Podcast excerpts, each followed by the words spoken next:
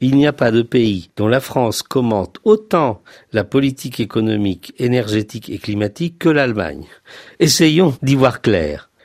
Les émissions allemandes de gaz à effet de serre sont de 9 tonnes par habitant contre 7 pour la France.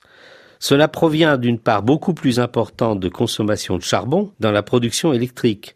L'Allemagne a en effet décidé, après l'accident de Fukushima en 2011, de programmer une sortie du nucléaire pour 2022.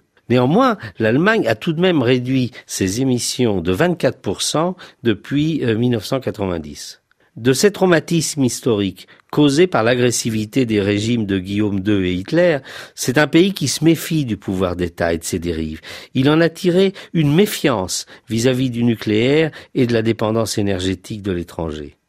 Pour que la comparaison entre la France et l'Allemagne soit juste, il faut aussi intégrer que l'Allemagne a des exportations triples de celles de la France, ce qui pèse sur les émissions de son industrie. C'est un pays qui cultive depuis toujours la qualité technique, de laquelle il tire sa performance économique. Il est devenu leader mondial de la machine-outil et reste l'un des plus grands exportateurs par habitant au monde, loin devant la Chine. Alors que la politique énergétique est un sujet de conflit dans la société française, celle-ci bénéficie d'un accord solide entre tous les partis politiques outre-Rhin. Ce pays a une culture de recherche du consensus, d'une transition progressive, bénéficiant au plus grand nombre. L'Allemagne mise maintenant sur des progrès d'économie d'énergie et de valorisation des énergies renouvelables, notamment l'éolien terrestre et offshore, le solaire et la production de biogaz à partir des déchets. Deux difficultés restent à résoudre. Un parc automobile de bien grosses voitures et surtout la difficulté centrale dans le futur, assurer une production électrique qui réponde en permanence aux besoins avec des énergies renouvelables dont beaucoup sont intermittentes.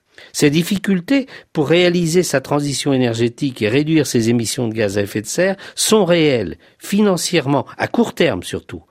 Mais des choix clairs sont faits en Allemagne avec la participation active de tous.